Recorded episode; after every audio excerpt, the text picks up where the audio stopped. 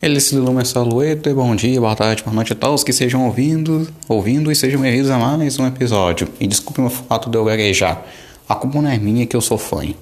E, pois bem, hoje tem uma coisa que eu queria falar, que como é que eu tirei essa ideia de título e de assunto para falar sobre feminismo criticando. Basicamente porque eu achei que era necessário, porque ninguém botava as contradições lógicas que existem no feminismo em premissa, que são absurdas, e literalmente traz essas falas das próprias feministas que não tem um mínimo sentido lógico. Começando por uma frase, por exemplo, a Amy Carne fala o seguinte. Ah, eu agora uma mulher, sou mulher e vou mostrar que eu posso ser tão boa com os garotos. E o Huckle simplesmente manda a Red Pill braba, que é a seguinte.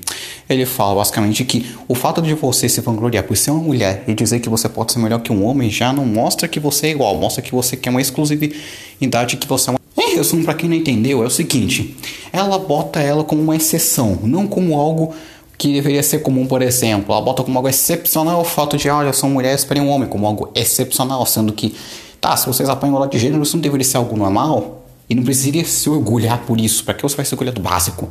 É tipo você se orgulhar por saber ler e escrever. Uau! Grande coisa. Não é como se isso fosse básico para todo ser humano. Uau! Você respeita as pessoas. Legal! Isso também não é o básico de caráter? É, realmente. É acho que a gente só se esquecem que isso é literalmente o básico e confundem isso e pensam: ah, não, vamos para somos melhores que os homens. E tem outra coisa que é interessante.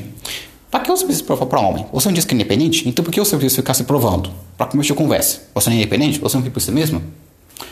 E eu sei, já chega outro problema. Ah, tem outro problema. Já me lembrando aqui, lembrando de cabeça, porque eu não tenho roteiro nunca, e nunca faço roteiro.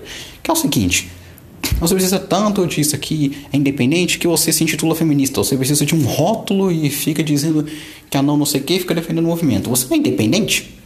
Outra coisa, você é independente e mais eu digo o seguinte: você é independente, não sei o que, tal, pá. Mas você ainda quer, por exemplo, um marido, sendo que isso, que não, não faz você, não fica independente, pois você depende dele para trabalho, para comércio e relações sociais. Então, não, você não é independente se você tem um homem, você tem que ser solteira, solteira.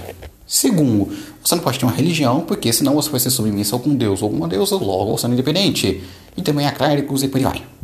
Ou seja, você tem que ser ateia, você tem que ser celibatário, você tem que ser ateia, criar sua própria moral, vai ser dependente de uma moral de outra pessoa, que foi feita por um homem, obviamente, afinal os maiores filósofos eram homens, a maioria deles eram homens, ou seja, você tem que mato, ah não, você vai ser submisso à natureza que pode te fuder a qualquer momento, então é, você nunca vai ser independente de fato, como nenhuma pessoa é.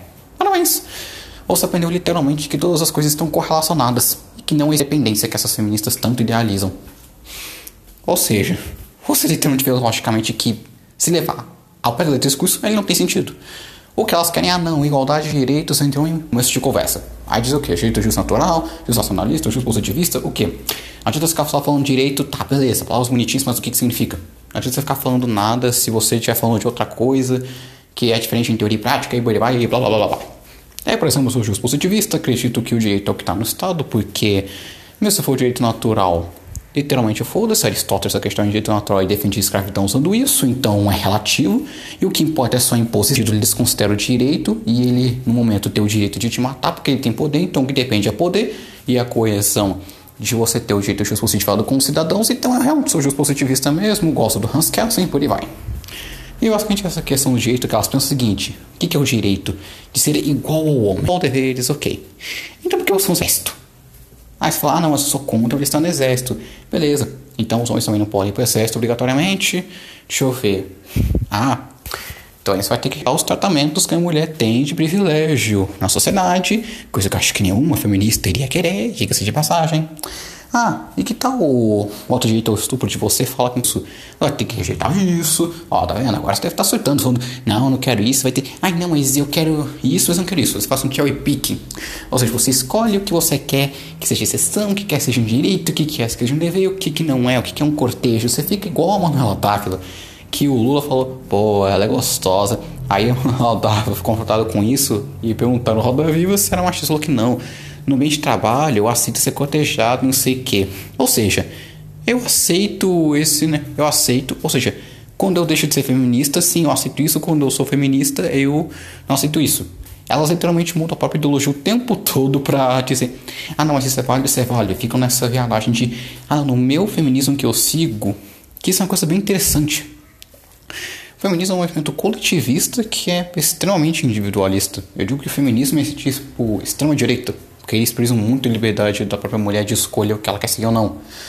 Por exemplo, faz um monte de feministas dizendo aborto é errado. Aí estão dizendo que ah, não, é por causa disso, disso, disso aqui, outro dizendo que não por causa disso, disso. Outras que odeiam trans porque isso, isso e blá blá blá. Você tem até o feminismo pagão, de hoje pagão. Aliás, ela é um excelente autor, embora não concorde com ela.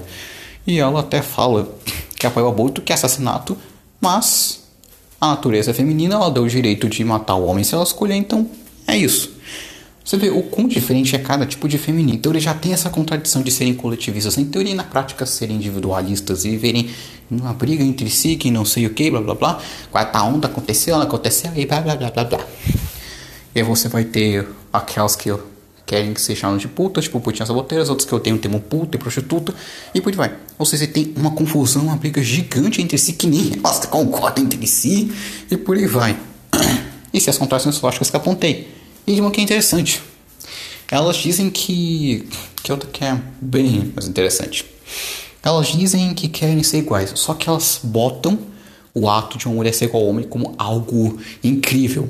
Se isso é algo normal que você quer na Maria, sabe por que você trata como algo incrível e não como algo normal? E olha e fala tipo, ah, ok, você trata como se isso fosse uma exclusividade, como se a mulher realmente não fosse capaz, além de você sempre querer, ah não, ah, o critério da sociedade para isso, que é elogie. Você não é independente, você não precisa de um homem, por que você quer então que os homens façam isso?